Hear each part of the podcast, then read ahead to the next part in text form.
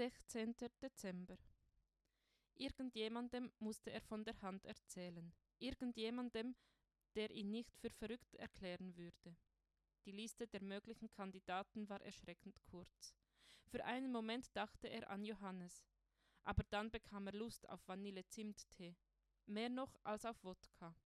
Fast automatisch lenkte er seine Schritte zur Altstadt, obwohl er sich dort nicht mehr blicken lassen sollte. So manches Mal hätte so ein Nein gereicht, um ihn die Stadt wechseln zu lassen.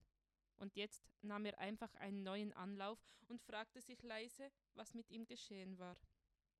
Martina lächelte erstaunt, als sie öffnete und sah, wer vor ihr stand. Rudi, na das ist eine Überraschung. Ich, ich hoffe, ich komme nicht ungelegen. Es ist nur. Aber nein, Sie kommen ganz und gar nicht ungelegen. Ich habe nur nicht so bald mit Ihnen gerechnet. Entschuldigung, ich. Sie trat zur Seite und winkte ihn herein. Mögen Sie einen Vanillezimttee? Einen Moment zögerte er noch, fragte sich, ob er nicht doch störte, und aber sie lächelte so warm, dass er sich schließlich traute, über die Schwelle zu treten. Gerne. Ein paar Augenblicke später fand er sich in Martinas Küche wieder. Sie war sogar noch wärmer als beim ersten Mal. Martina setzte den Wasserkessel auf, holte Brötchen, Butter, Käse und Marmelade aus dem Schrank, goss gurgelnd den Tee auf. Vanille-Zimtduft erfüllte den Raum. Mit einer Handbewegung schlug sie ihn ein, zuzugreifen. Rudi schlürfte seinen Tee und versank in Gedanken, bis sie ihn wieder herausholte. Sie sehen aus, als wollten Sie etwas erzählen. Er nickte und beschloss, mit der Tür ins Haus zu fallen. Ich war auf dem Friedhof. Das freut mich. Das Grab ist schön, meine Schwägerin hat sich gut gekümmert. Wie war es für Sie? Schrecklich. Ich konnte nicht aufhören zu weinen. So ist es mir am Anfang auch ergangen. Aber dann, ja, es war sehr merkwürdig. Ich weiß nicht, wie ich es sagen soll. Was ist geschehen? Ich hoffe, Sie erklären mich nicht für verrückt. Ich spürte eine Hand auf der Schulter, aber ich war allein, niemand war dort. War ja auch mitten in der Nacht, und trotzdem habe ich sie gespürt, als wäre sie echt. Hm. Haben Sie so etwas auch schon erlebt? Nein, eine Hand auf der Schulter nicht, aber dass ich getröstet war, obwohl die Trauer mich überrollte, das habe ich schon erlebt. Ist das Gott? Könnte sein.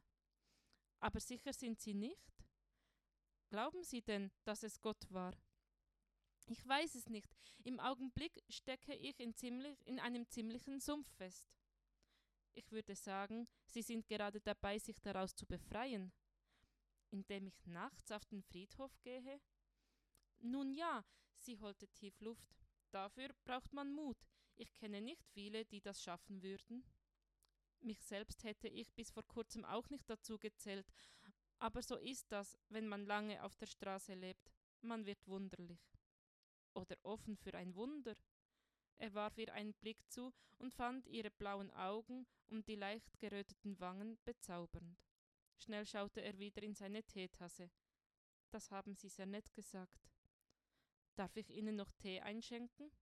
Gerne.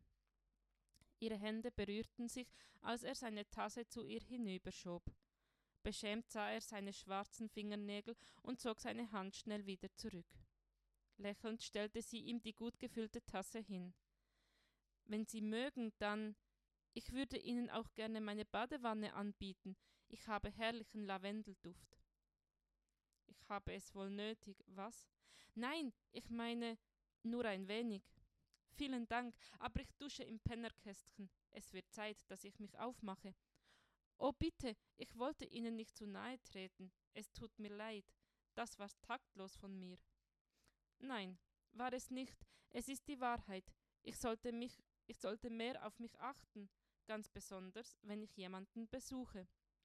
So habe ich es wirklich nicht gemeint. Sie sind mir willkommen, so wie Sie sind. Ich dachte nur, na ja, ein heißes Wannenbad würde Ihnen nach der Nacht auf dem Friedhof gut tun. Vielen Dank für das Frühstück. er sah die Bestürzung in ihren Augen, erhob sich aber trotzdem.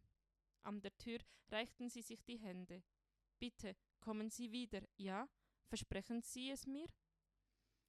Durfte man etwas versprechen, wenn man nicht wusste, ob man es halten konnte? Er senkte den Blick. Vielleicht haben Sie ja Lust, an Heiligabend in den Gottesdienst zu kommen. Ich gehe in die kleine Kirche in der Mühlenstraße. Kennen Sie die? Bin schon mal daran vorbeigelaufen.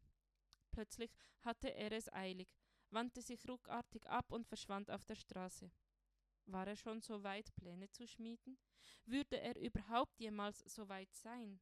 Alles in ihm fühlte ein zu spät. Und als wäre es ein Befehl, lenkten seine Füße ihn zum Discounter.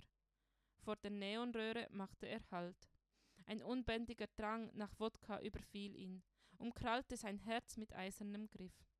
Doch bevor er seinen Fuß über die Schwelle setzte, spürte er wieder die Hand auf seiner Schulter, nur ganz leise, wie einen Nachhall. Aber sie war da.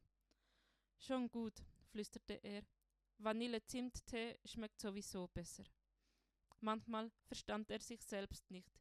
Jetzt zum Beispiel, als er einen Teeladen aufsuchte und nach Vanille-Zimttee fragte. Die Verkäuferin lächelte entschuldigend.